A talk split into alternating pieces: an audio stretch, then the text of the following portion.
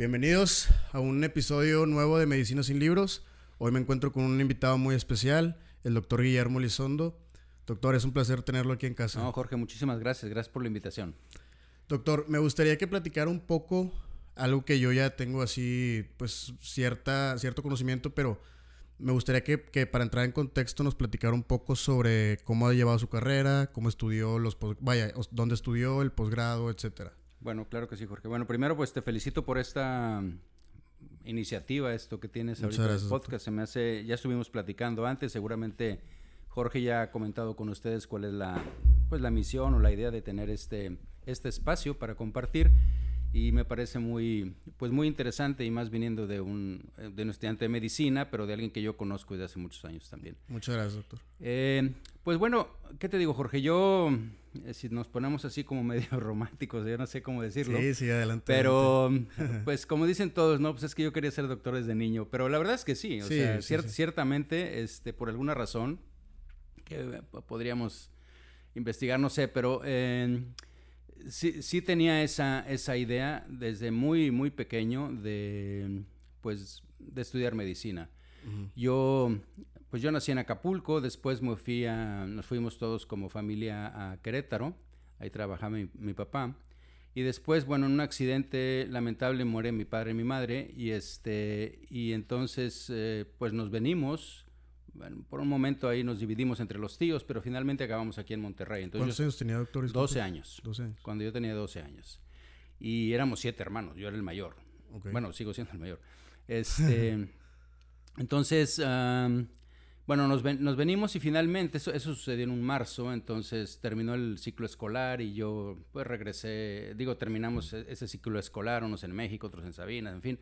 Y finalmente acabamos aquí en Monterrey porque era donde vivían las hermanas de mi papá, eran seis y ellas también, nosotros éramos siete, pero siete niños, pero ellas eran seis hermanas, entonces nos repartimos aquí entre las hermanas. Entonces finalmente estuvimos aquí, yo estoy aquí en Monterrey desde eh, los 12 años y, y bueno, finalmente, ¿qué te digo? Eh, fui muy afortunado en la familia donde pues seguí creciendo. Claro, sí. ¿sí? Este, con mis tíos, mis primos y y bueno, y todos los demás que nos, nos cobijaron y nos apoyaron, ¿no? Definitivamente. Y bueno, después eh, entré a, a, medicina, o en la facultad de medicina. Doctor, discúlpeme. este, lo que pasa es que me menciona que, que tiene la intención desde niño, ¿no? Así como que de una forma sentimentalista y romántica. Pero, ¿de, dónde nació? O sea, ¿cuál fue así el detalle detonante, por así decirlo? Te decía, lo podríamos investigar, la verdad, no sé. no, hay, no hay así, o sea, simplemente desde que tuvo memoria. No, yo, yo sí me, digo, si nos vamos en esa parte que me preguntas, pues, ¿qué te digo? Que cuando pedía los regalos de Navidad, pues era, eh, era, básicamente yo pedía dos cosas, dos o tres cosas, un poco de niño anormal, como dicen, pero este, pedía libros y pedía libros de la naturaleza. Eso era lo que, lo que me encantaba. Este, y y la otra cosa eran pues cosas como de medicina, como un microscopio, como un maletín de esos que había antes de, doctor y cosas así. De, Lili Ledi o algo así, no me acuerdo cómo se llamaba la... Este, tú no lo, obviamente tú no lo conociste, ¿verdad? Pero bueno, este, tu papá se debe acordar. Pero, en fin, te digo, era, era esa parte y, yo siempre pensé, siempre pensé en eso. Cuando yo regresé, por ejemplo, que te digo que estuvimos acá en en, la escuela, cuando yo regresé de, que pasó esto de mis padres, cuando yo entré aquí, yo me acuerdo que era, yo entré aquí a en segundo de secundaria, aquí, en, aquí en Monterrey. Entonces, eh, me acuerdo que los compañeros, ya había uno que le decíamos el físico, porque él decía que quería hacer, estudiar física. Al final no, no, sé si estudió física, la verdad es que ya nunca lo vi. Pero, pero desde ese momento a mí me decían el doc. Ah, ok. Sí, o sea, te estoy hablando de segundo secundaria. O sea, entonces era, ya habíamos expresado lo que queríamos hacer y bueno, pues, este, te digo, no sé, no sé si hubo algo así que... pues simplemente había interés. tengo, sí, yo creo que sí, yo creo probablemente que sí, sí. sí, sí, Y luego ya llega el momento de estudiar la carrera Pues estudié la carrera acá y bueno, fue, fue increíble, ¿no? Este, pues como tú sabes, haces amigos que te van a seguir pues toda la vida. Sí, por siempre. Este, pues aprendes obviamente muchísimas cosas, pero de lo que hemos platicado aquí contigo un poco antes de empezar aquí el, programa a grabar, fíjate que desde, desde antes eh, por ejemplo, en la prepa, pues eh, ya tenía esa intención de, de, enseñar, vamos a decirlo así. Eh, tanto es así que, de hecho, el que era director de la prepa, yo estuve en la prepa 15, a mí me tocó fundar la prepa 15 en las dos localizaciones que tenía, tanto en, en Madero y Florida. como en Florida. porque fui la primera generación de la prepa 15, o sea, me tocó ser la primera generación. Y el director en aquel momento era el doctor Moreira, Roberto Moreira Flores. Este, y, y bueno, cuando yo terminé la preparatoria, me invitó a hacer el libro que llevaban los alumnos para lo que correspondía a la materia de biología, ciencias médicas, una combinación ahí. Entonces yo me acuerdo que hice ese, ese libro y te estoy hablando pues cuando yo terminé prepa yo estaba en primero de medicina. Entonces, y yo daba clases en prepa, ¿sí? Este, ahí en la prepa 15. En este caso ya en particular, pues ahí en, Madero, porque era la que me quedaba cerca. Sí, pues estaba ahí al lado, claro. Y, y bueno, después entré, entré a medicina eh, y tan pronto como terminé anatomía, pues yo me, me, apasionó, evidentemente, y creo que esto sigue, porque por alguna razón seguí en la parte morfológica, en radiología al final.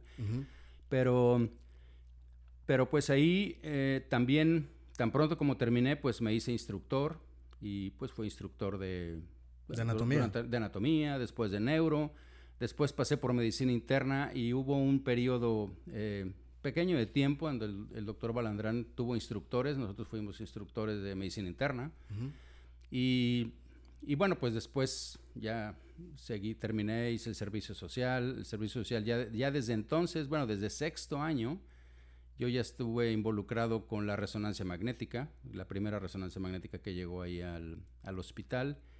Y, y después, eh, durante mi servicio social, yo ya sabía que quería hacer radiología, yo ya sabía que quería dedicarme a esta parte morfológica. Eso sí, definitivamente fue por la resonancia magnética, o sea, por, por haberme involucrado ahí.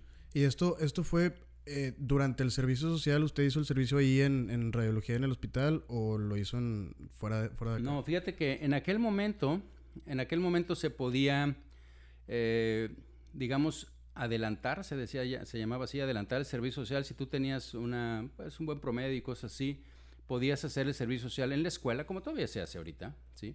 Pero lo podías hacer durante el sexto año, mm. ¿ok?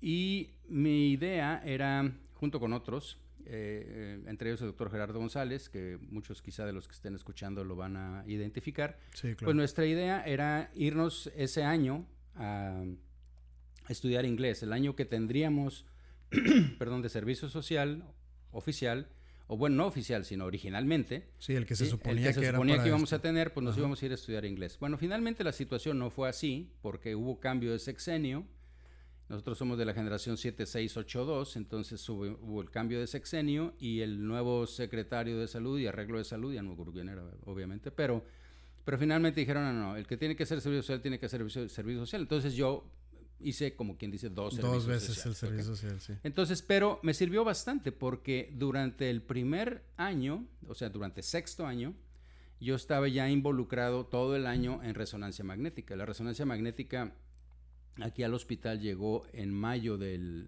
81 y yo te estoy hablando que yo empecé ahí en la resonancia el junio, julio, o sea, cuando se También del 81. Del 81, sí. porque yo terminé en el 82, o sea, mi último año yo lo hice ahí. Digo, aparte de las, todas las demás cosas que tienes que hacer en la escuela, ¿no? Este, entonces ya para cuando yo terminé, que te digo, ahí fue donde yo ya me di cuenta que esa parte sí me interesaba mucho eh, seguir por ahí. Y y entonces hablé con la persona que estaba encargada, bueno, ahora hice otra vez, ahora sí, oficialmente el servicio social en resonancia, ¿ok?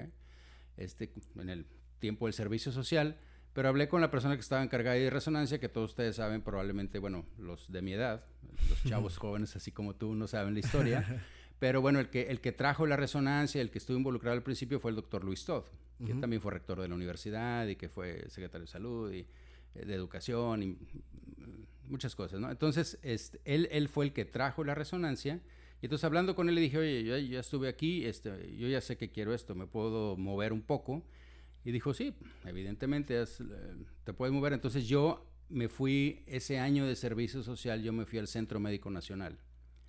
a, radiología en varios lugares. Estuve en el de onco, estuve en pediatría, estuve en la parte general, en fin, en trauma. Entonces, eh, yo ya quería, pues, en esto. Y después regresé, porque anteriormente, pues, todos teníamos que hacer un año de internado ahí en el hospital. Y, después, pues, ya hice la especialidad. ¿Qué era lo de la residencia rotatoria? Exacto, la residencia, rotatoria. y luego ya era el año de RR, creo que le llamaban, y luego empezaba el R1. El R1 de que tú ya decías, bueno, yo ya quiero hacer radiología o lo que. Pero, o sea, se escogía la especialidad hasta después del RR, sí, fíjate que eh, exactamente. O sea, el R, bueno, tú aplicabas para el RR, pero prácticamente todos quedábamos. Ah, ok. O sea, digo, no, no, todos, pero bueno, había, había muchos este, de los que querían hacer especialidad. Sí, acuérdate que estoy hablando hace 30 y feria de años, ¿no? Es más, estábamos eh, considerando que el año que entra cumplimos 40 años de graduarnos, en el 22. Este, entonces estoy hablando de hace, de hace, tiempo en donde esa idea de la especialización y toda esta cosa no era tan común ni tan necesaria, por así decirlo, como es ahora. Entonces, eh, creo que entrábamos 52 o algo así a, la, a, la, residencia rotatoria, no me acuerdo exactamente, pero por ahí me suena el número. Y, este, y después de ahí, pues tú ya ibas a la, a la especialidad, sí. Doctor, y ahorita que me está platicando la historia académica, ¿cómo fue en paralelo lo que decíamos hace rato antes de empezar a grabar? ¿Cómo fue en paralelo la, la relación personal con su esposa, la formación de la familia? Ah, bueno, pues eh, en ese momento no era en paralelo porque Marta todavía no existía. Marta, ah, Marta existió, gracias a Dios, hasta cuando yo estaba en la residencia de radiología. Ah, ok, hasta ese momento se conocieron. Ella vino, ella vino de, Colombia, este, y ella empezó su R1 cuando yo estaba eh, de R3, si no me equivoco. Sí, de R3. Lo que pasa es que cuando ella llega, yo durante el R3, igual que se permite ahora, bueno, se ha permitido siempre, tú puedes eh, pedir una rotación externa. ¿sí? Y entonces yo, como te comenté, pues yo ya estaba muy involucrado en la resonancia porque durante la residencia pues seguí involucrado y trabajando, haciendo alguno que otro eh, trabajo de investigación. Y entonces yo me fui a UCLA, a, la resonancia de UCLA por unos meses. Y cuando regresé es, fue cuando ella estaba aquí, o sea, porque yo me fui en ese, en ese inter. Y este, entonces ya aquí, aquí fue donde la conocí, pues. Aquí yo este, y, después yo ya me fui, cuando yo termino eh, mi R3, yo me voy a Boston, allá al, al, Mass General, a hacer mi fellow de, investigación. Y, y, entonces, cuando regreso, unos casi dos, tres años después, ella, ella estaba acá y entonces ya fue cuando nos conocimos, ¿sí? Y cuando, pues, la, típica situación de que el maestro este, se enamora de la alumna y viceversa. Este, y, bueno, pues así pasó. Entonces, y se formó una muy bonita relación. Sí, nos casamos cuando, te digo, cuando ya regresé y ella terminaba su R3. R3. nos, casamos en... Bueno, aquí nos casamos en por el civil en diciembre y después eh, por la iglesia allá en Colombia en enero. Y pues ella terminaba en, febrero, marzo, por ahí. Digo, cuando se termine la residencia. Entonces, así fue la... Doctor, este, la verdad es que eh, ahorita pensar así como que en el matrimonio y la vida ya saliéndote de casa de tus papás y todo esto, pues es algo un poco complicado porque, por ejemplo, yo con mis amigos los veo que la mayoría ya tiene un ingreso decente, que ya pues están formalizando sus relaciones, muchos ya, ya dieron anillo, muchos ya incluso ya están casados, ¿no? Este, pero pues de este lado de la, de la moneda, pues yo creo que todavía nos falta una buena cantidad de, tiempo, ¿no? definitivamente, Jorge, es, es, algo que, ¿qué te digo? A ver, evidentemente lo piensas, eh, pero pues seguramente como a ti te pasa, ¿no? O sea, te vas, eh, eh, digo, vas creciendo, vas creciendo en esta parte de la carrera, es una carrera que evidentemente las personas que van a escuchar esto, pues prácticamente la mayoría van a ser estudiantes y están involucrados con esto. El título de tu podcast es Medicina sin libros, entonces la, idea yo creo que, que sí es, es algo en donde muchos de ustedes estarán pensando en esto. ¿Por qué? Pues porque se enamoran, están enamorados, eh, probablemente están pensando, bueno, esta realmente es eh, la pareja de mi vida, o sea, con la que yo quiero este, pasar el resto. Y está bien. Perdón. Pero la, la situación evidentemente es cuando empieza la parte que tú me estás comentando, que es el razonamiento, ¿no? Cuando dices, bueno, está bien, pero si esto queremos que funcione realmente, pues eh, tenemos que tener alguna, como ciertas condiciones, ¿no? Y yo creo que en ese momento ustedes, em, como siempre, pues se pondrán a ver alrededor y dirán, bueno, pero mira, fíjate, fulanito, fulanita de tal, él y ella este, se unieron, son muy felices, tienen 10 años de casados y cuando se casaron no tenían ni un peso y cosas que, ¿qué te van a decir eso mil veces? Sí, es cierto. Pero, pero también existen las otras situaciones, ¿no? Y el, el punto es ver cuál es más. Es como si tú me dices ahorita, mira, yo no voy a estudiar porque ya ves, ahí tienes el caso de Steve Jobs. No, no tuvo carrera y mira lo que llegó a ser. Sí, pero es Steve Jobs. Pero, es un ejemplo. dime, todos los otros 100 mil que no lo hicieron, este, probablemente no llegaron a eso, ¿no? Entonces, este, no, yo creo que es, es algo que lo primero, pues es platicarlo, ¿no? Porque si estás con, si estás con tu pareja y, y, y dices, oye, creo que estamos haciéndolo muy bien, nos llevamos muy bien, pues hombre, vamos a, vamos a hacer lo que muy probablemente tenemos que hacer. Acuérdate que todavía creo que ustedes como generación, eh, y más los, los que vienen, pero, pero ustedes quizás sean los primeros que están inmersos en una, en una situación de, cambios de paradigma, en, muchos aspectos, ¿no? Este, y... Uy, sí, muchísimo. Yo creo que sí. Entonces, eh, por un lado, por un lado están como jalados, voy a decir así, estás entre un, jale y un empuje, ¿no? O sea, por un lado estás jalado por muchos convencionalismos que todavía tenemos, ¿sí? Este, personas de mi edad, entre los cuales están tus padres, por ejemplo, y los de todos, quizá tus compañeros que están escuchando aquí, en donde dices, bueno, pues es que lo normal, lo que se supone que tiene que ser, es que yo tenga que estar casado, que yo tenga que tener una casa, que yo tenga que tener un ingreso, que yo tenga que tener... Y por otro lado te empujan muchas otras situaciones que están cambiando ahorita, en donde dices tú, pues no, o sea, si tú y yo nos llevamos bien, pues podemos estar viviendo juntos y podemos estar teniendo una relación y podemos, o sea, en fin, es, eh, por un lado, es la parte convencional de que tienes que tener hijos y que tienes que tener una familia común eh, o típica, con lo que signifique. Y por otro, es, es, te están empujando a decir, no, puedes esperarte o puedes no tener, o puedes, en fin, o sea, hay, hay varias cosas en las que, con las que ustedes ahorita están voy a utilizar la palabra lidiando, aunque no es necesariamente este, una, una lucha, pero, pero e, dependiendo en el momento en el que te pesque, en el momento en el que estás, pues evidentemente tú le das más...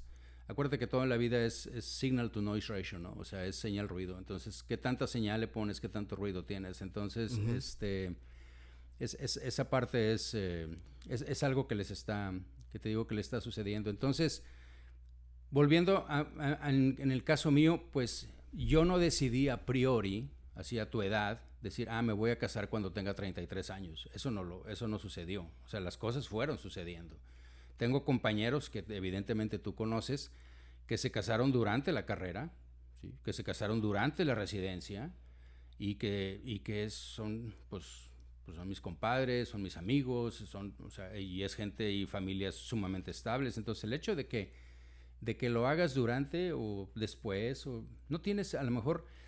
El, punto de esto, Jorge, y, se lo digo a, todos tus compañeros en todo, el, en todo el aspecto, hay que tener mucho cuidado cuando nosotros condicionamos las cosas. Claro, sí, sí, sí. O sea, porque eh, si tú vas a condicionar tu felicidad a algo, créeme que va a ser bastante difícil. ¿sí? Este, porque si la vas a condicionar a cuando tengas trabajo, si la vas a condicionar a cuando tengas dinero, si la vas a condicionar a cuando... Eh, créeme que son, son cosas un poco difíciles de, definir y, no es, y no es como voltear una tortilla, ¿no? No es decir, ah, bueno, este, soy infeliz ahorita y bueno, ya tengo trabajo, entonces ahora ya soy feliz. No, evidentemente No, no es así. O sea, generalmente en la vida tienes más cosas que están sucediendo. Evidentemente, si no tienes trabajo y consigues trabajo, pues claro que te vas a sentir bien, claro que te vas a sentir logrado como persona, claro que vas a tener un ingreso, claro que vas a tener pues, muchas otras cosas, sí, pero, pero no es lo que estabas esperando ni una condicionante para hacerlo, ¿no? Fíjese que, que, pienso muy, pero muy, muy de acuerdo, porque inclusive yo sigo mucho a un autor que habla de que decir la palabra felicidad es como algo muy grande, ¿no? Porque pues, yo soy feliz o yo soy infeliz y como usted dice, si lo acondicionas, pues entonces probablemente nunca llegas a ese estado de felicidad. Entonces dice que él prefiere utilizar la palabra estoy bien. O sea, estoy bien con mi vida porque tengo trabajo, porque tengo una novia, porque estudio lo que me gusta, lo que sea, ¿no? Estoy bien. Y estar bien, pues me da un cierto sentimiento de felicidad, pero eso no, no implica que no voy a tener mis días tristes o mis días pesados. O que también, no, y que también es parte, porque, digo, esto es un cliché y lo dice mucha gente, ¿no? Pero, pero si no tienes esos, no puedes reconocer los otros. O sea, si, si, si, tú un día no estás deprimido, no puedes saber cuándo no estás. O sea, si un día no estás triste, no puedes saber cuándo... No, yo, el, el día que tú definitivamente todos ustedes, digo, lo viven cuando estás bajo la presión de un examen, este, y qué padre se siente cuando terminas el examen y sobre todo cuando lo pasas. Cuando no lo pasas, no, pero, pero cuando lo pasas dices tú, wow, o sea. Sí, básicamente te liberas así como de un pendiente. entonces, este, y, y, vaya, son de esas cosas que, este, que te digo, no es, no es, no es un, no es una vuelta de 180, no es un continuum, es una, este, es es, es, disfrutar todos los, los momentos. y yo creo, que, yo creo que la parte que a veces eh, se nos olvida, podría decir eso, es, es, justamente la inconsciencia. Me refiero que vivimos, y me incluyo, ¿eh? o sea, mucha parte de nuestra vida inconscientes. Claro, sí, sí. Inconscientes en el sentido no que estés dormido, no que no tengas, no, como que no te das cuenta de... Exacto, no, no, disfrutas, no haces consciente el momento. Exacto, sí. O sea, es, este, esto que estamos viviendo ahorita tú y yo es, es, es una cosa especial. Sí, o sea, claro, este momento es, o sea,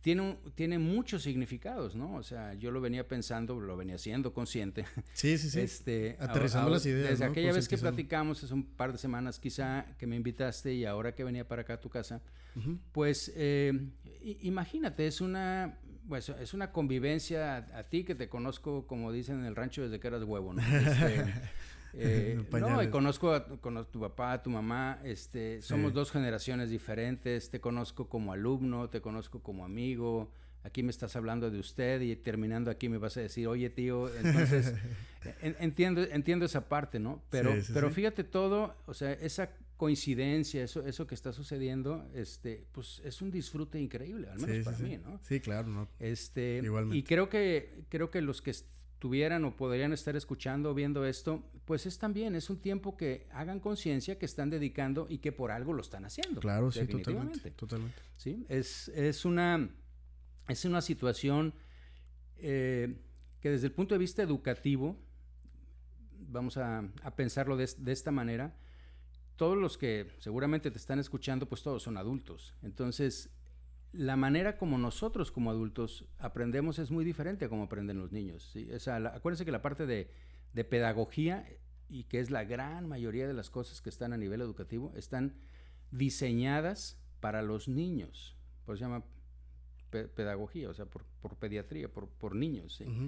este, en cambio, los adultos, nosotros aprendemos lo que necesitamos. La mejor forma en que tú puedes aprender algo es busca lo que en este momento necesitas. Entonces, realmente, si hay alguien que ya lleva 15 minutos con nosotros, espero que, que todavía hayamos enganchado a la gente. Sí, sí, sí, bueno, quiere, decir, quiere decir que hay algo que ustedes realmente estaban buscando en esta conversación.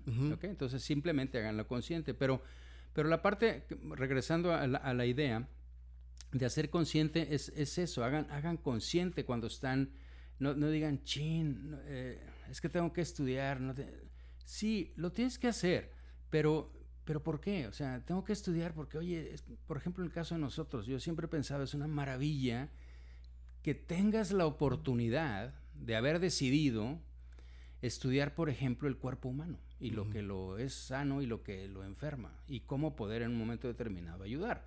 Pero, pero pero lo máximo es, es, es como, como decir, es, es, que el cuerpo humano es un universo en sí, o sea, es, es una cosa... Yo cada día, créeme, cada día, cada mañana que yo estoy en las sesiones de rayos, a las 8 de la mañana que tenemos nuestra sesión, cada día, ¿sí? Si quieres, eh, se, apagó. Adelante. Te decía, cada día que yo estoy en las sesiones de la mañana, a las, a las 8 de la mañana ahí en rayos, y que vemos eh, lo que está lo que presentan, te pones a ver y dices, sí entiendo que hay genes y que el DNA y que todo lo que... pero te pones a ver y dices, ¿cómo? o sea, lo maravilloso que es que tú dices, todos tenemos pestañas. Tan simple como eso, ¿eh? O sea, digo, puedes decir ojos y puedes decir páncreas y puedes decir lo que quieras. ¿Y por qué todos están igual? ¿Y por qué todos sabemos específicamente que esta parte, este gen, se va a transformar esta proteína y va a ser el martillo, el otro es el yunque y el otro es el estribo. Y es exactamente igual en todos nosotros y funciona para lo mismo. Es, es, algo que dices tú. es concientizar, a fin de cuentas. ¿Cómo? O sea, ¿cómo, es, ¿cómo es que eso en el espacio, en el tiempo sucede en todos nosotros y no nada más en nosotros? O sea, es, es, tan, es tan perfecto que sucede en animales digo, un perrito también tiene eso y, un gato, y si le vas más para abajo, ¿no? Entonces, eh, cuando te pones a ver todo eso, cómo es reproducible, cómo, dices tú, es, que esto es maravilloso. Entonces, cuando tú dices, chin, tengo que estudiar esto, tengo que estudiar bioca, wow, es, déjame ver cómo es que esto sucede, ¿sí? O sea, es, es darle la vuelta y decir, tengo esa gran oportunidad que otras personas no tienen porque no le escogieron, ¿sí? O sea, no por otra cosa, es simplemente no escogieron estudiar medicina. Entonces tú ya escogiste, pues disfrútalo. Es, es un universo increíble de, cosas que vas, que vas a aprender y que te van a servir y que además te vas a dar cuenta que muchas de ellas son como modelos de réplica, ¿no? Es en donde, en donde dices, es que esto funciona igual que esta otra cosa en la vida, ¿sí? Que esto funciona igual que una relación de lo que platicábamos ahorita. Esto funciona igual que una amistad, esto funciona igual que, o sea, que si eres honesto, esto es igual que si, en fin, o sea, la retroalimentación de un sistema de feedback, pues es lo mismo que tenemos, ¿no? O sea, hay, hay, muchas cosas que final es, es biología, ¿no? Entonces finalmente se replica y se... Este, pero bueno, eso es, eso es parte de la... De hecho, de hecho, sí, o sea, inclusive cuando mencionabas lo de, lo de aprovechar la oportunidad que tenemos de estudiar y demás, pues ahora como, como creo que ya lo había comentado, ya este semestre este, pasó a, sexto año. Y pues me pasa mucho que me hablan de repente mis amigos así de generaciones mayores y me dicen de que, ¿qué onda Jorge? ¿Cómo vas? ¿Ya estás listo para sexto? No sé qué.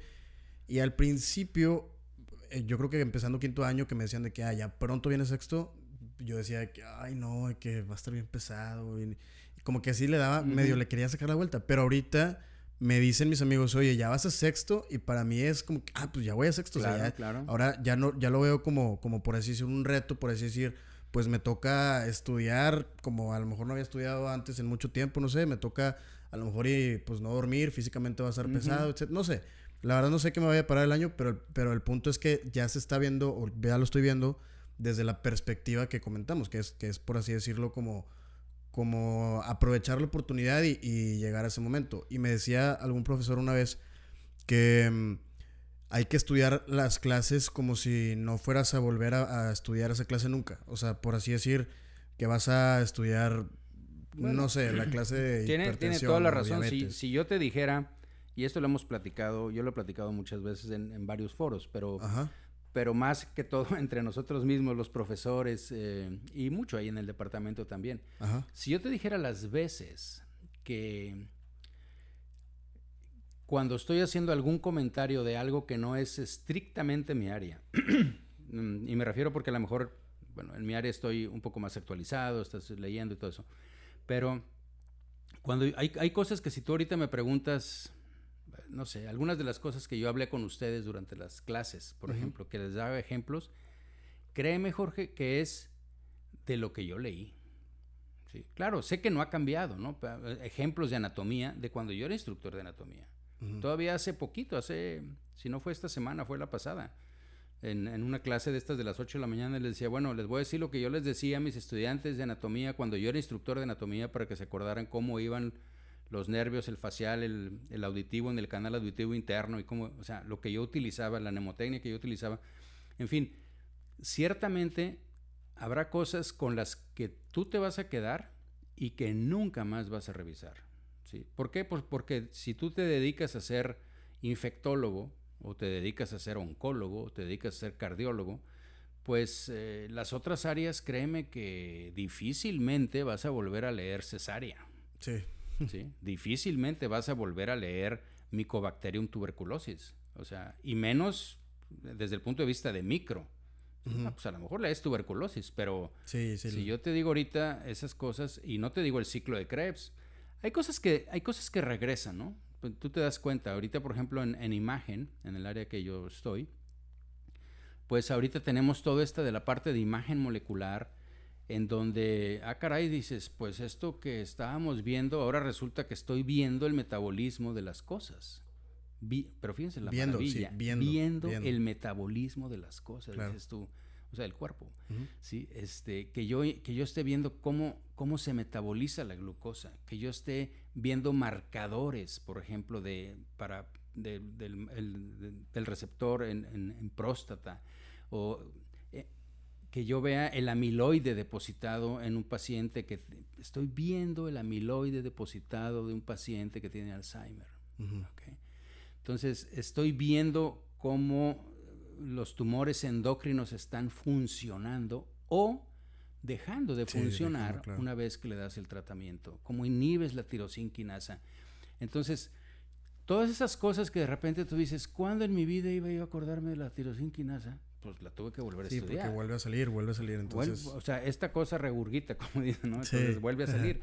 Habrá especialidades en las que quizá no, habrá especialidades, y hay, hay, cosas que tú dices, pues eh, tengo que volver a revisar. Ahorita, por ejemplo, estoy preparando un, un podcast de, de microbiota, ¿sí? Y la relación que tienen con cáncer, y dices tú, pues todavía no lo saco, le decía a Marta, mi esposa, porque, porque he, tenido que estudiar más de... Es, es un área que no es precisamente mi área, es un área que yo no había escuchado. Obviamente tu padre, que es gastroenterólogo, pues sí la maneja, pero, pero yo me tuve que poner a, pues, a estudiar, a leer, sí, para entender y preparar, preparar el podcast.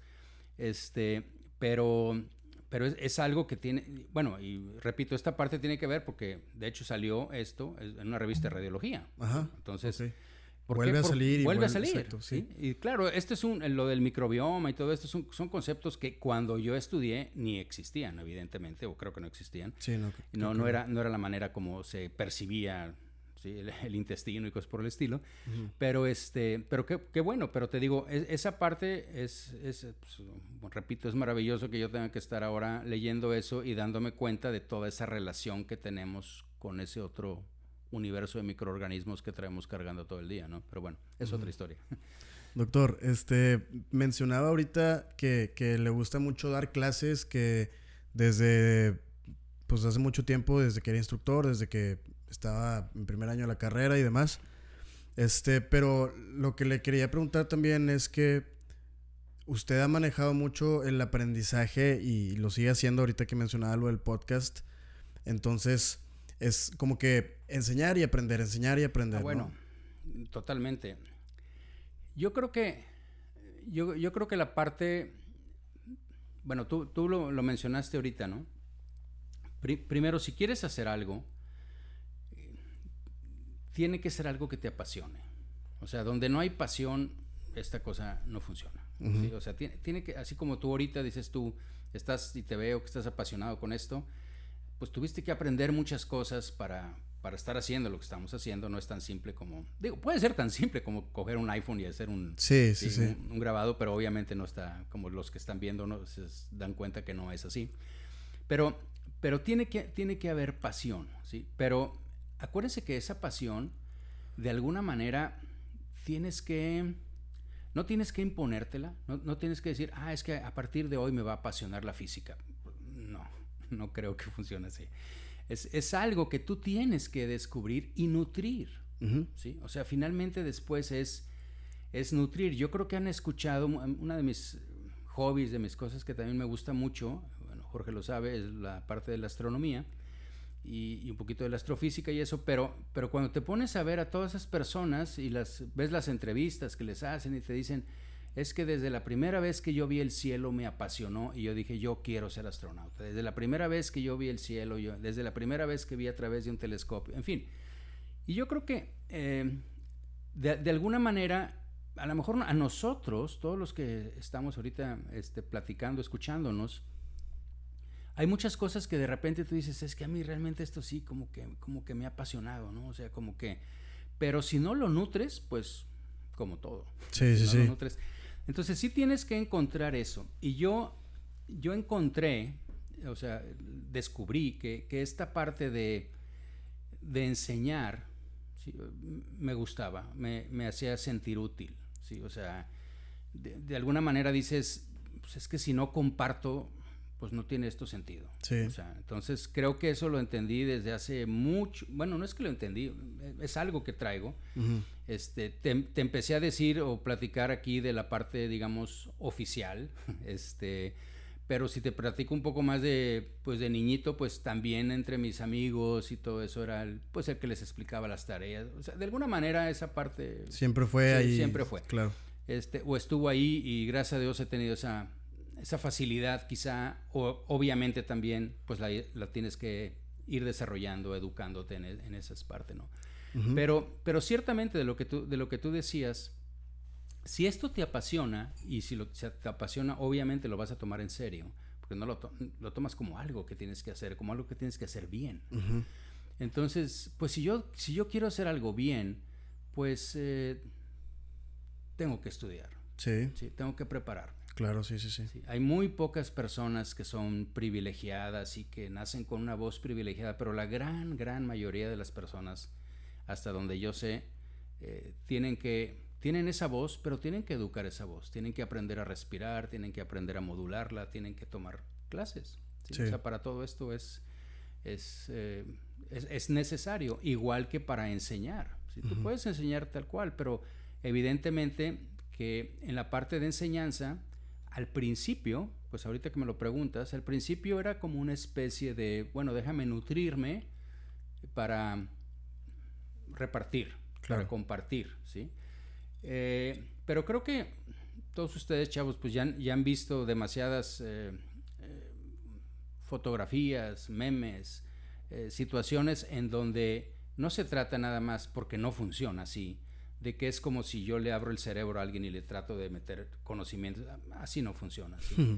Entonces, lo que, lo que después hemos ido aprendiendo en educación y personalmente, sí, probablemente eso está, pero creo que, creo que ha sido una, un crecimiento muy importante, es de que no nada más tienes que aprender sobre el tema que vas a enseñar, sino tienes que aprender cómo enseñarlo. Claro, sí, definitivamente. O sea, ahora sabemos que hay diferentes técnicas sabemos que hay diferentes personas. Hay personas que son más auditivas, hay personas que son más visuales, hay personas que necesitan un poco más de tiempo.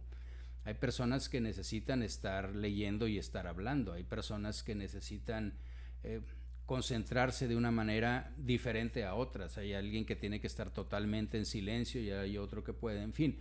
Eh, pero cada uno de nosotros aprendemos diferentes. Y volviendo a lo que les comentaba anteriormente de la educación de los adultos, es la, ahorita la otra situación, y creo que ustedes lo, viven increíblemente y lo practican así increíblemente, es si lo que yo te estoy diciendo no te interesa, next.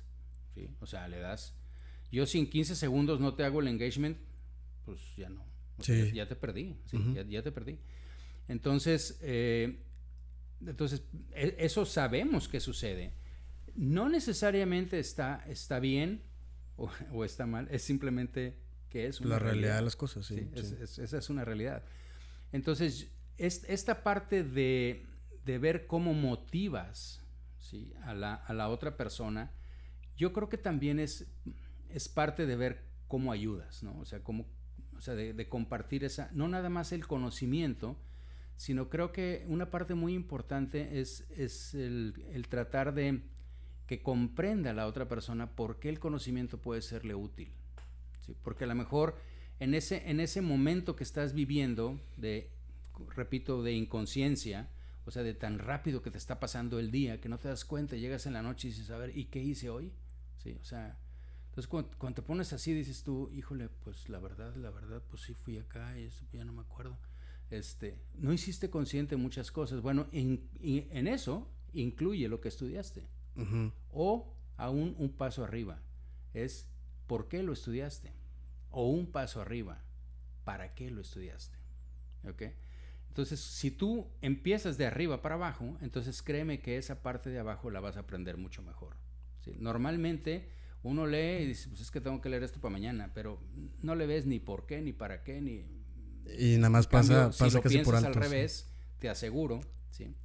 Y claro que ustedes, todos los que están ahorita estudiando medicina, creo que ya se dieron cuenta que la manera como, si ustedes cogen uno de los libros de medicina, de bioquímica, de micro, de lo que sea, de sus papás o de sus tíos que tengan por ahí, o van a la biblioteca y cogen uno antiguo, en cualquier biblioteca, en cualquier parte que nos estén escuchando, pues se van a dar cuenta que la presentación del material es muy diferente a cómo se presenta ahora. Sí, sí. ¿Sí? ¿Por qué? Porque ahora la idea es, bueno, yo te voy a presentar un caso y te voy a decir, bueno, este paciente tiene esta fractura y tiene esta lesión, con la idea de que tú recuerdes que con una fractura del húmero, pues estás, puedes lesionar el nervio, puedes lesionar esta arteria, o puedes hacer esto. O sea, en fin, es, tiene, tiene que tener un porqué. Sí, sí, sí. O sea, entonces esa parte es la que ahora es pues la enseñanza basada en casos, ¿no? El, el hecho de decir, este, este es un caso real y por eso ya ves que sí funciona lo que vas a aprender, ¿no? Entonces, son de esas maneras, como te decía, en donde hemos ido aprendiendo que no nada más hay que enseñar, sino hay que ver cómo enseñar. Y lo mismo es del otro lado, ¿sí? Lo mismo es del lado de ustedes, pero acuérdate que el, lado de ustedes de estudiante es ustedes y yo, o sea, todo el mundo estamos estudiando siempre, ¿no? Y más en esta carrera. Entonces, es también, es muy diferente es cómo aprendemos.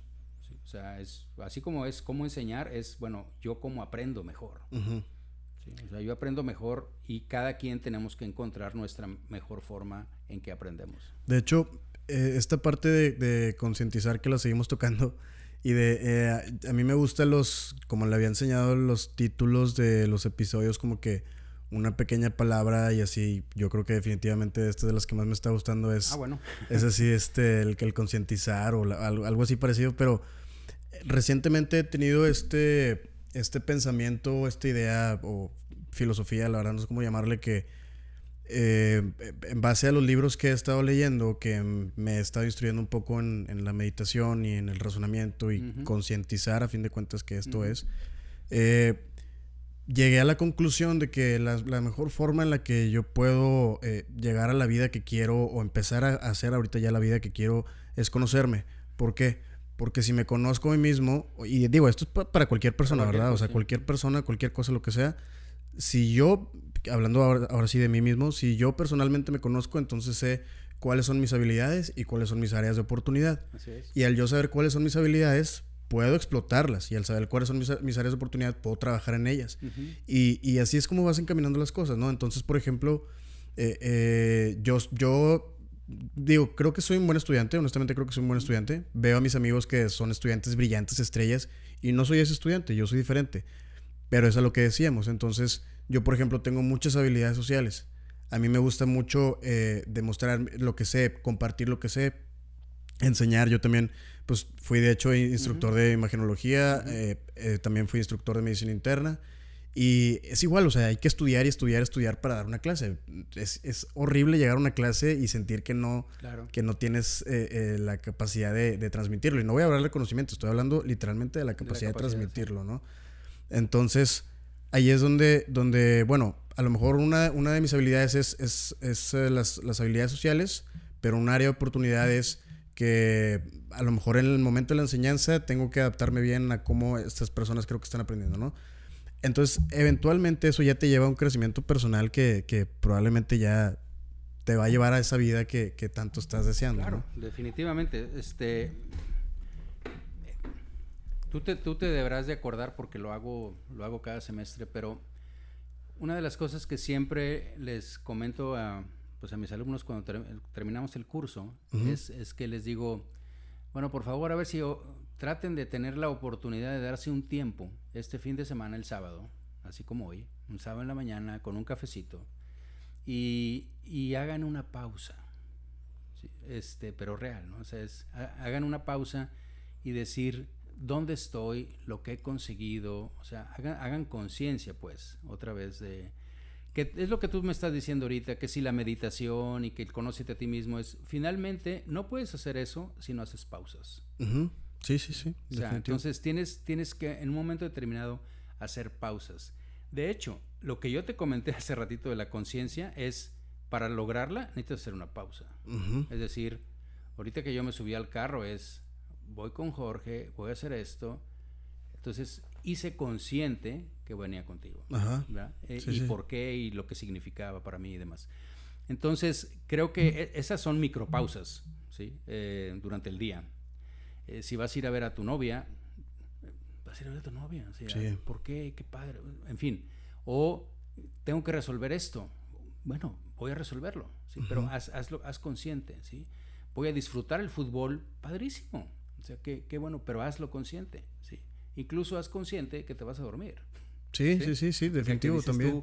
ya me voy a descansar. en fin. Bueno, esas son micropausas, pero, pero luego llegan pausas más grandes, pausas un poco más profundas, que van a tener un sentido, como ese que tú estás platicando, ¿no? Este, que, que, son difíciles. Difíciles porque yo nada más quiero eh, que los que nos están escuchando, y me incluyo, eh, cuánto tiempo podemos, voy a utilizar una palabra que no está en español, pero mutear el cerebro, o sea, me refiero silenciar todo lo que está pasando y concentrarnos nada más en nosotros y en nuestra respiración y cosas que tú dices de, de, la, de la, parte de la meditación, eh, que, te lleven, que te lleven a eso o que digas tú, pónganse a pensar en algo, en lo que quieran y les aseguro que inmediatamente les viene otra cosa, otro pensamiento a la cabeza y otro y otro y otro. Y, tienes que ser consciente, échalos para afuera, échalos para seguir enfocado, enfocado. Hagan el ejercicio, es bastante difícil, pero una vez que logras este, hay quien lo perfecciona increíblemente. Yo obviamente no, no lo tengo así, pero sí lo hago, ¿sí? O sea, sí, haces Esa, esa, parte, ¿no?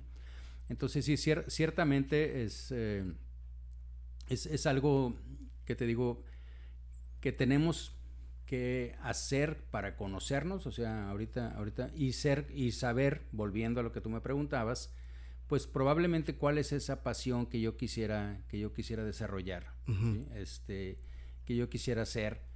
Eh, acuérdense que esa parte de, ¿qué te digo?, de la vocación y demás, eh, pues a lo mejor a mí me pasó. Yo, yo puedo ser un ejemplo del contrario de lo que te voy a decir. O sea, acuérdense que no es que tengamos un gen para ser médicos. Creo que no existe eso. Sí. Mi hija es genetista y hasta ahorita no me ha dicho que exista un gen que diga, tú, este es el gen de la ingeniería y este es el gen de la biología y este es el gen de la medicina. Creo que eso no existe.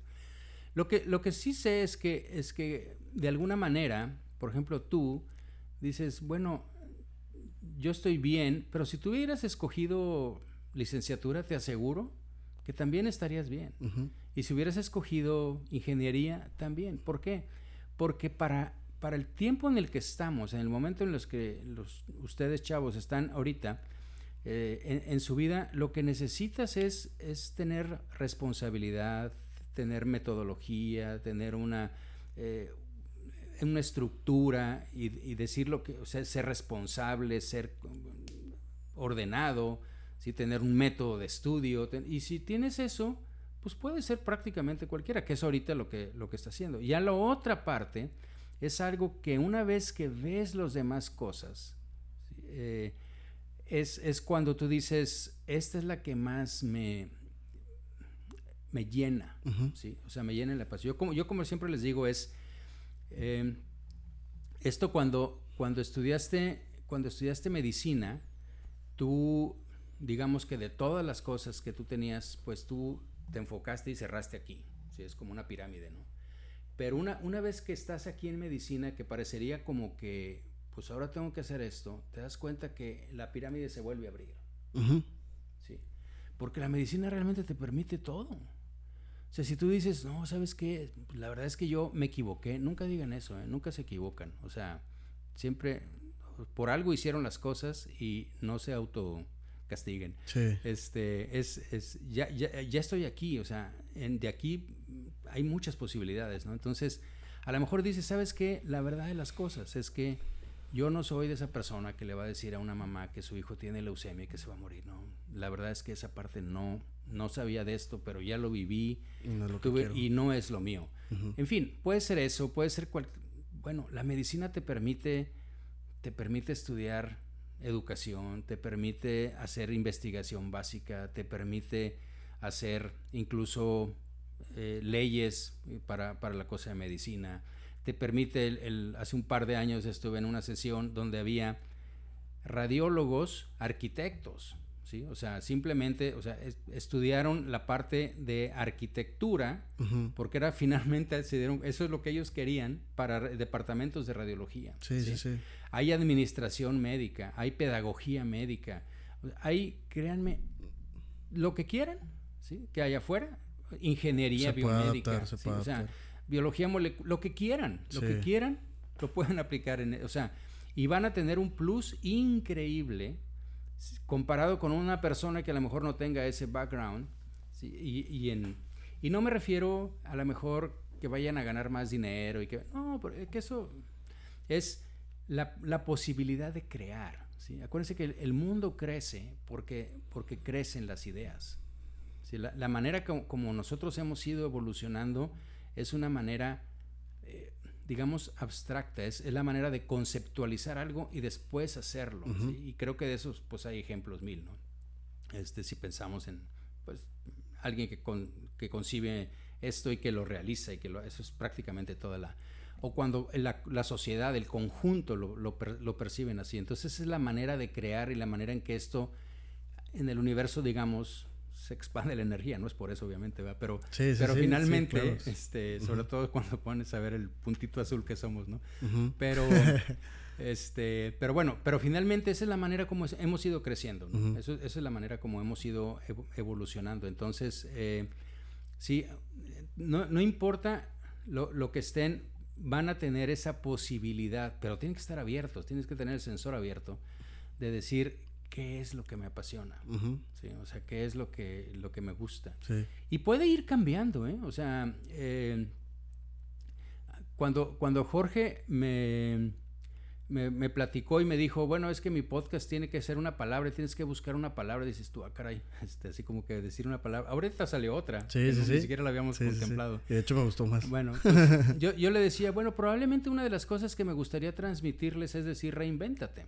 Sí. Este, porque eso es lo que tiene que pasar. Yo me he tenido que reinventar muchas veces. Ujú. Este, y, y en, en todos los aspectos, ¿eh? O sea, digo, ahorita no hemos eh, to- tocado otros aspectos, pero te tienes que reinventar como padre. Sí, porque pues no eras padre. Entonces Sí, tienes sí. que aprender. Sí. Te tienes que reinventar como profesor, te tienes que reinventar ahora.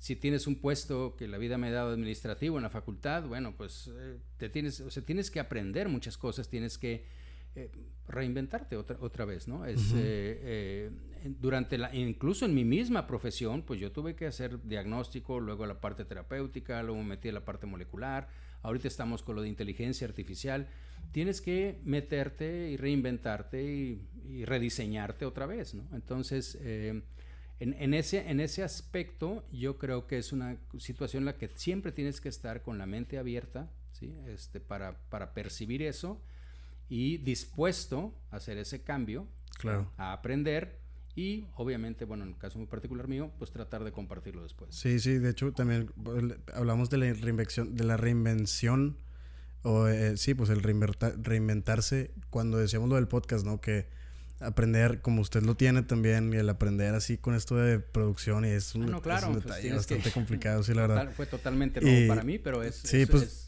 un reto increíble. sí. Le vas, le vas dando y poco a poco se, se van adentrando los conocimientos, ¿no? Y también, por ejemplo, ahorita mencionó algo que lo voy a contar, a ver si no me roban la idea, pero en un tiempo yo le, le decía mucho a mi novia, le decía, inclusive a mi papá también le comentaba esto que cuando yo quería, bueno, yo desde siempre igual que usted quise estudiar medicina, ¿no?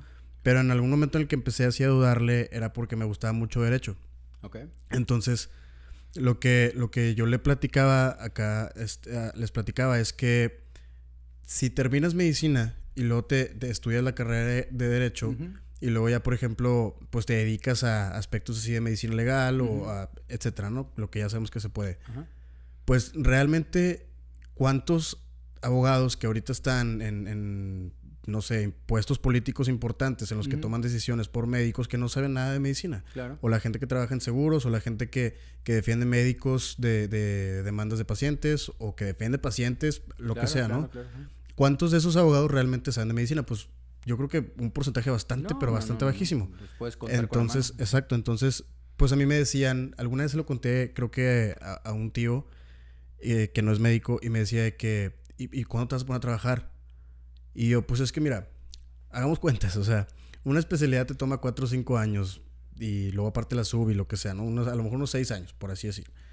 Pero la carrera de derecho te toma 5 o 4 y, menos, menos difícil es cuando ya tienes la, una, una, carrera universitaria estudiada y ya sabes, tienes la experiencia de cómo estudiar una carrera, ¿no? Claro. Y en ese tiempo aparte puedes trabajar, puedes trabajar como, como médico general porque ya eres médico general realmente y, y trabajas y estudias y eventualmente se va dando, ¿no? Entonces, siento que muchas veces la gente está muy estigmatizada y muy casada con la idea de hacer una especialidad sí o sí. Y pues tan es así que, que ahora que fui a visitar a mis abuelos a Ciudad de México, todos mis tíos y mis abuelos siempre es, ay, ¿cómo haces la carrera? No, pues muy bien. ¿Y qué, qué quieres hacer? ¿Qué, ¿En qué te quieres especializar? Es la primera pregunta que te hacen, ¿no? No. Bueno, qué bueno que lo tocas porque me das oportunidad de comentar algo que eh, bueno, no sé si lo he platicado contigo, pero lo he platicado con otros chavos, ¿no? Pero eh, fíjate que es, parte de lo que te decía, que, ustedes están en esa, en ese, en ese momento de cambio. Jalale y empújale, ¿no? Sí, porque, porque lo tradicional, lo tradicional es tener una especialidad. Lo tradicional es terminarlo, lo tradicional es tener una casa, lo tradicional es tener. Bueno, lo voy a poner esto, Jorge, tal vez en, en un ejemplo más actualizado, como como si fuera tu iPhone y tus aplicaciones. Yo veo lo de las especialidades como las apps. Ok. Ok. Es, algo como que tú dices, esta es una app para esto. ¿Sí? O sea, para, para comida, esta es una app para llegar a un destino, esta es una app para ver la clasificación de los nódulos pulmonares, esta es una app, lo que tú quieras, ¿sí? O sea, lo que son las apps, ustedes saben perfectamente de eso. Pero esas apps, ¿cuántas de esas apps que tú utilizaste, ¿sí? Y tú estás joven, pero yo no sé cuántos de los de ahorita utilizan el Snapchat.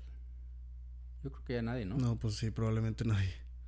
Y, tú te acuerdas el, boom que tuvo. Sí, en su momento, claro. Bueno, vas a ver lo que va a pasar con Instagram. Eventualmente, sí. Y vas a ver lo que va a pasar con X o Y, ¿no? Sí.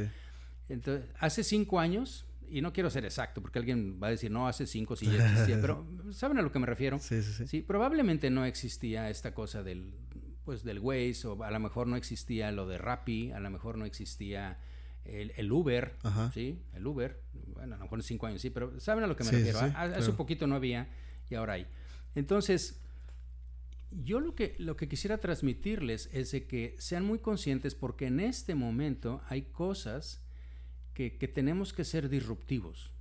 ¿sí? O sea, de decir, no necesariamente tienes que comprar una app o tener una app, ¿sí? Porque tener una app es ser pediatra, ¿sí? O ser cardiólogo o ser radiólogo, lo que tú quieras, ¿no? Esa es, ese es como una app que te sirve nada más para esto. Que puedes ir actualizando la app, sí. Pero yo no estoy muy seguro a dónde va eh, la radiología como está conceptualizada actualmente. Y creo que no soy el único y he platicado en mis podcasts sobre cosas de las que están cambiando ahora que se viene todo esto de la parte de la radiómica, la inteligencia artificial, de la multiespecialidad, en fin, yo creo que hay, hay muchas cosas en las cuales tenemos que ir cambiando, porque yo creo que en lo que tienes que invertir, Jorge, no es en las apps. Lo que tienes que invertir es en el sistema operativo. Ok, sí, claro. Por supuesto, sí. Y el sistema operativo es tu cerebro. El sistema operativo eres tú. Las, tiene que ser un sistema operativo que esté lo suficientemente actualizado para aceptar una app actual, nueva, que ni siquiera existe ahorita. sí, sí, sí. ¿Sí? Entonces, esa es la parte que, tú tienes que estar preparado y abierto. Entonces, en lo que tú tienes que invertir es en ti, en, en el sistema operativo. Y claro, ahorita, pues todavía, ¿sí? Anteriormente no había apps, acuérdate. Sí, sí, sí. O sea, no había, no, esas, esas cosas son... Es más, no había ni iPhone, sí, o no había Bueno, teléfonos, no había Olvídate, nada. sí, claro. hubo iPhones, sí. Sí. y de alguna manera, pero esa, ese concepto de las apps y eso que, que, que ya es un cliché y que dice, bueno, si hay algo, tiene que haber una app para eso. O Sí, sea, ajá, sí, sí, sí. Prácticamente no podemos, es- o sea, ya, ya es, es, es difícil decir, o sea, ¿quieres que entre a Google para buscarlo? O sea, tiene que haber una app para eso, ¿no? Sí, sí, sí. Digo, bueno, es- esa parte pues no existía y ahora existen. Entonces, yo no sé qué vamos a estar hablando, bueno, tú y yo probablemente no aquí, este, bueno, tú sí estarás, pero en 20 años no sé qué pasa conmigo, pero a lo que, pero a lo que voy a decir, oye, ¿te acuerdas que antes la gente tenía que estudiar un... Ya no. ¿Por qué? Pues porque probablemente muchas cosas van a ser realizadas robóticamente, o sea, de la parte que estamos en medicina, te, te decía, la, la parte que tenemos que, que Trabajar. trabajar Ajá. con los estudiantes, con la gente joven, es esa, ¿sí? O sea, Sí, a, mí, a mí me interesaría que, que veamos toda esa parte que se viene. ok, sí, o sea, sí. imagínate, eh, imagínate lo que ha sucedido, por ejemplo, ahorita con lo de la pandemia. Ujú. Ujú. No, hombre, ha tenido unos cambios Bueno, impresionantes. o sea, Una cosa, sí, yo tenía no sé cuántos años, Jorge, dando pláticas de educación remota y que si software y aplicaciones para a- hacer interactiva una clase. Y, pues, tú me viste en la Sí, clase sí, sí, de cómo claro. hacía con mi iPad y cómo le... Sí, sí, sí. Sí, o sea, esa parte siempre me ha eh, apasionado y siempre que, todavía la- el 2019 di un par de pláticas, una en Colombia y en otra parte, este, justamente sobre eso. Pero, pero era como que sí se puede, pero no, pues re- llegó la pandemia y nos dio una patada y ahora lo haces porque lo haces. Sí, sí, sí. Entonces, bueno, una de las, entre otras muchísimas cosas, fíjense que también eso sucedió en la parte médica, Ujú. ¿ok? En la parte médica. Y es algo que tenemos que ver, por ejemplo, los que estamos encargados de la parte de formación de estudiantes, ¿sí? Porque un aspecto, por ejemplo, te puedo platicar de muchos, ¿no? Pero, pero un aspecto es la relación médico-paciente, Ujú. ¿sí? Es, eh, yo platicaba con, hace una semana con uno de los compañeros míos y decía, me estaba diciendo, eh, fíjate que yo prácticamente ahorita todas mis consultas las hago en línea. ¿sí? Y entonces le decía, sí Juan, pero nada más piensa que a- prácticamente te aseguro que todos esos pacientes que tú estás viendo, tú ya los conocías. Sí. ¿ok? Esos pacientes que tú estás viendo no tienen 20 años. ¿sí? Son pacientes que más o menos están, ¿sí? Son pacientes que tú ya hiciste una relación con ellos, Sí, sí, sí. ¿ok?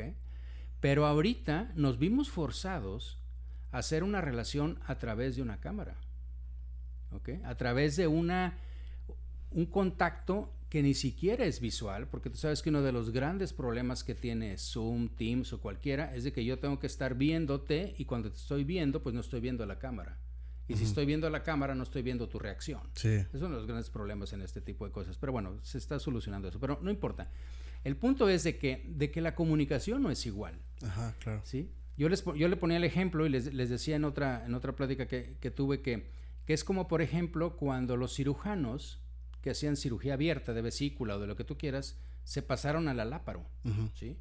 Pues claro que fue una transición interesante, pero si algún momento tenías que convertir la cirugía, pues ya la sabías hacer. Pero si tú nada más hiciste el áparo, pues probablemente cuando lo abras, si tienes que abrir al paciente, pues va a ser tu primera vez Sí, sí, sí. o segunda y te vas a dar cuenta que el colédoco no es de este tamaño como lo ves en la pantalla, ni es de colorcitos, sino digo que tiene color, pero lo ves allá, allá escondido, chiquitito y lo tienes que ligar y cuidado con la arteria, o sea, es entonces lo mismo yo creo que sucedió aquí. No, no es lo mismo que tú me digas, a mí como médico que llevo 30 años en una práctica, que tengo que establecer una relación con una persona a través de una cámara, yo te digo, "Mm, a través de 30 años he desarrollado unas habilidades, ¿sí? en- o sea, en presencial, eh, que yo ya sé cuando tú vienes tenso, ya sé cuando vienes así, ya sé cuando, o sea, que lo mismo podría identificarte con una cámara y tengo la habilidad de establecer esa relación y ese clic.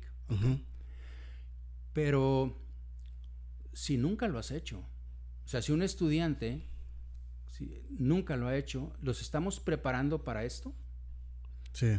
Porque sí son muy buenos para, para una videollamada, sí, nada más que en WhatsApp, ¿sí? En una, en una, o sea, una cosa informal y en una cosa así, pero esa no es. Y con un amigo o algo así. eso no es una consulta. Sí, claro. ¿sí? Entonces, no se trata de que digamos, no, es que ellos son muy tecnológicos. No, no, no, está bien, claro que pero son tecnológicos. ¿Para qué? Pero, pero ese no es el punto. El punto es, ¿te estoy enseñando eso? Sí, sí, sí. ¿Sabes hacerlo? ¿Te estoy evaluando? ¿Cómo haces una consulta por cámara? Porque tenemos un OSCI, tenemos todavía esa manera en que yo te puedo evaluar y te puedo decir, bueno, mira, cuando tú llegaste a ver al paciente, no te presentaste con él, antes no te lavaste las manos, no le dijiste cómo te llamabas, este, le dijiste que pasara y que se desvistiera en lugar de decirle, bueno, mire, necesito explorarlo. En fin, hay muchas cosas que yo te puedo sugerir y te puedo tratar de mejorar tu relación médico-paciente en, esos aspectos, ¿no? Que puedo evaluar como profesor de, de una consulta. Pero acá esa parte no la estamos haciendo ahorita y prácticamente no la están haciendo en otras partes tampoco. Entonces, es algo que dices, eso ya se quedó. Probablemente muchas cosas de esas. Entonces, por eso te digo que lo que tenemos, si lo que hacemos es, te voy a preparar en, en habilidades de comunicación. ¿Ok? Creo que es, o sea, en el sistema operativo, creo, que te, creo que te sería más útil, no importa cuál aplicación sea después. No importa si eres trauma, si eres esto. Vas a utilizar la aplicación del momento, de lo que quieras. Pero el sistema operativo funciona bien. Y claro, por, por un buen rato, esas aplicaciones van a quedar. Te aseguro que Waze no se va mañana. Y te aseguro que Google Map tampoco. Y te aseguro que cosas así. Entonces, pero vas a tener que saber utilizarlas. Vas a tener que estar actualizado para eso, porque ahora va a ser en 3D, ahora se te van a aparecer acá en los lentes para que tú les puedas decir, ahora le puedes hablar a Alexa o a Siri o lo que tú quieras. En fin, todas esas cosas, bueno, pues trata de moverlas al aspecto médico y de ver al futuro y decir, bueno, qué es, qué es lo que puede pasar con esto, ¿no? Este, entonces, volviendo a esto que comentabas, probablemente tenemos que ir viendo, pero repito, a ustedes les está tocando la transición, ¿sí?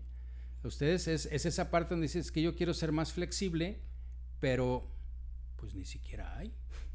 Dime dónde quieres, dónde quieres estudiar este flexibilidad. Yo hace uno o dos podcasts anteriores del que tengo, este, hablaba de la multiespecialidad en radiología, o sea, o sea porque realmente no necesariamente tienes que hacer una. Puedes decir, sabes que yo puedo manejar estas dos o tres y me puedo entender incluso mucho mejor que si soy exclusivamente neuroradiólogo, que prácticamente voy a tener que estar hablando con puros neuros y neurocirujanos, que si yo también veo cabeza y cuello y también veo, entonces creo que puedo hablar con más gente, mi lenguaje, o sea, en el aspecto profesional también se amplía, mi conocimiento se amplía, la gente que yo conozco se va a ampliar, eh, la manera en que yo puedo ayudar al paciente se va a ampliar. Claro, sí. Entonces es eh, no circunscribirte, ¿no? Porque si vas a recibir ayuda de otras partes, me refiero con inteligencia artificial, si yo ya no voy a tener que estar contando vértebra con vértebra porque ya lo va a contar solo, si no voy a tener que medir el diámetro del nódulo porque ya lo va a medir el software, si va a hacer todo eso, hombre, pues tengo que utilizar mi inteligencia del ser humano para otra cosa, ¿no? Claro. Y esa parte yo creo que lo que vamos a tener que reenfatizar finalmente es la parte humana. ¿Qué es lo que está pasando, Jorge? Si tú te ves en... las cosas no pueden cambiar. O sea, el café ha existido desde hace no sé cuánto. Igual que la cerveza, igual que lo que tú quieras. Eh, por decir la bebida, pero puedo hablarte de la ropa y puedo hablarte de lo que sea. Una navaja. Si tú me dices hace 20 años, oye Memo, te quiero regalar una navaja. ¿Prefieres una navaja suiza de acero inoxidable con borde de titanio afilada con láser o quieres una navaja que, este, que compré acá en el mercado en Oaxaca? Entonces, no, pues la suiza, o sea, la tecnología. Ahorita, ahorita fíjate lo que está pasando. Ahorita, ¿qué es lo que más valoras? Lo más... Lo artesanal. Lo, sí, lo, antiguo. Lo artesanal. sí. Entonces, se los digo a ustedes, chavos, para que piensen que lo que más... Ahorita está bien, o sea, que se promuevan y que vean y que el TikTok y que yo soy médico y no sé qué y no estoy muy de acuerdo, pero bueno, bailen, hagan, eso es cosa de cada quien. Pero créanme, y, y, esa es la manera que van a impactar y que ahorita se usa y que está bien. Pero créanme que lo que va a valorar la gente dentro de un rato es otra vez una consulta artesanal. es una consulta. Algo más personal, más personalizado. Sí, sí, O fíjense lo que está pasando aún en las, en las grandes cosas, ¿sí? aún en, grandes marcas. O sea, eso te lo hacen a tu medida. ¿sí? Así sea una camisa, es el pantalón. O sea, esas son de las cosas que vas valorando más. Entonces, cuando tú dices, le voy a dedicar el tiempo a esta persona, yo sé que a esta persona no le gusta que esté, yo sé que, en fin, esas son de las cosas que podemos utilizar la tecnología a nuestro favor, que desde que entras, oiga, doña Lupita, ¿cómo está? Supe que cumplió años ayer, ¿cómo le fue? Ah, pues, si, ya tienes la información, si ya sabes cuándo cumplió, te puede poner una alerta, le puedes decir esto, le dices que te enseñe la foto del Face, entonces, ah, ya sí que estuvo con sus nietecitos, ¿eh? ¿Y qué tal? ¿Cómo le fue? Ese toque personal, pues lo puedes hacer en vivo, lo puedes hacer en línea, pero, pero es un toque personal. Sí, claro. ¿Sí me explico? O sea, entonces, piensen que esa es la parte que al final, ¿sí? o sea, aprovechando la tecnología, pero creo que va a ser muy, muy importante que, que no se les olvide que, que al final ¿sí? la medicina es entre humanos. O sea, la medicina es eso, eh, es un momento donde no importa quién seas, si cuando estás enfermo eres una persona totalmente vulnerable, totalmente te sientes, híjole, eh, ¿a, quién, a, quién, ¿a quién veo? Nosotros somos muy privilegiados porque como estamos en el gremio, por así decirlo, dices, bueno, si yo necesito un gastroenterólogo, pues yo tengo a tu papá, que es mi amigo y que lo conozco y que lo que tú está perfecto, ¿sí? y, a, y, a, lo mejor muchos más, ¿no? O sea, pero me refiero. Pero, pero imagínate, imagínate que eres una persona que no tienes esa, esa bendición de conocer a alguien y que tú dices, pues me voy a poner en manos de, me recomendaron o mi compañía de seguros dice que es fulanito. O lo busqué en Google y fue el primero que salió. y fue el primero que salió, o es el que sale más en, en, Instagram o yo no sé, en TikTok o lo que sea. Este, bueno, piensen en esa, en esa situación que tienen que hacer esa, esa relación y lo que realmente está pensando esa, persona. Claro, claro. Doctor, pues es un enorme placer tenerlo, tenerlo aquí. Quisiera saber si, si hay algún mensaje en particular, algo especial que quiera comunicar. Ya sé, ya sé que se estuvo dirigiendo mucho a los estudiantes, a, la gente, pero si hay algo en particular que le gustaría que sacaran de esta plática, algo que, les gustaría que se llevaran, que reflexionaran, un comentario que, que quisiera dar. Bueno, y que, y que, tenga que ver, que tenga que ver con lo tuyo, ¿no? O sea, porque vamos a cerrar el círculo. Estamos hablando, en, el título aquí es Medicina sin libros. Entonces, creo que la, parte original que tú quieres es, eh, bueno, transmitir todo aquello que, que de alguna manera no se aprende en los libros. Sí, sí, sí. Este, ¿Qué cosas, qué, qué, qué, te quiero decir, qué te, qué te podría decir con esto? Bueno, es reenfatizando, hagan conciencia de, lo que, de lo que están viviendo, hagan conciencia de su situación y encuentren esa pasión que tienen para que realmente, yo creo que la parte fundamental de todo es encontrar el por qué o para qué estoy aquí. Porque si no tienes ese motor, no va a haber cosa que te levante las mañanas. Sí, sí, sí. O sea, digo, te vas a levantar porque sonó, porque tienes que ir y porque estás en una rutina, ¿sí? Pero ya cuando caes en esa rutina y sobre todo si están cayendo en una rutina a la edad que tienen ustedes, este, pues hagan una pausa y piénsenlo y digan, ¿sabes qué? Tantito. ¿eh? eso no se vale, ¿sí? eso, eso no se vale y a su edad tampoco, no es, no es justo, no es, no, no es así, ¿ok? Es, no importa dónde están, no importa lo que hayan avanzado, es siempre momento de redescubrirse, ¿sí? reinventarte otra vez y decir, ¿sabes qué? Pues esto es lo que quiero hacer. Tengo todo este bagaje, tengo toda esta que ya, ya llevo tres años estudiando medicina, ya llevo dos semestres, ya llevo lo que, lo que lleven. No quiero decirles que se salgan de medicina, ni mucho menos. No, si eso es lo que les gusta, adelante. Ya les dije que hay todo un abanico después. ¿ok? Es simplemente estén abiertos a todo eso que les, que les sigue ¿okay? en, su, en su carrera y que digan, ¿sabes qué? Esto es lo que me apasiona. No se encajonen en algo desde ahorita. ¿sí? Porque si, si están en segundo semestre y ya están diciendo que quieren ser cardiólogos, quiere decir que cuando estudien otra cosa van a decir, no, eso al cabo eso yo no lo voy a ver. Y, y, automáticamente le pierdes el, amor a esto, ¿no? no lo, que, lo que estamos haciendo es descubriendo, aprendiendo del universo del cuerpo humano y es una maravilla en todos los aspectos. Y entonces yo creo que esa es la parte este, que tienes que estar feliz, que tienes esa oportunidad, este, aprovecharla y después identificar, como te digo, en qué parte quieres contribuir a los demás, porque finalmente a eso venimos. Pues muchísimas gracias, doctor. Fue un excelente gusto tenerlo por acá y como le digo a mis invitados es eh, la plática estuvo súper interesante. Me gustaría que eventualmente a lo mejor y platicáramos de otra cosa. no, no, decir algo más interesante, sino algo diferente. algo, Muchísimas gracias, doctor. Al contrario, muchas gracias. Gracias. Bye.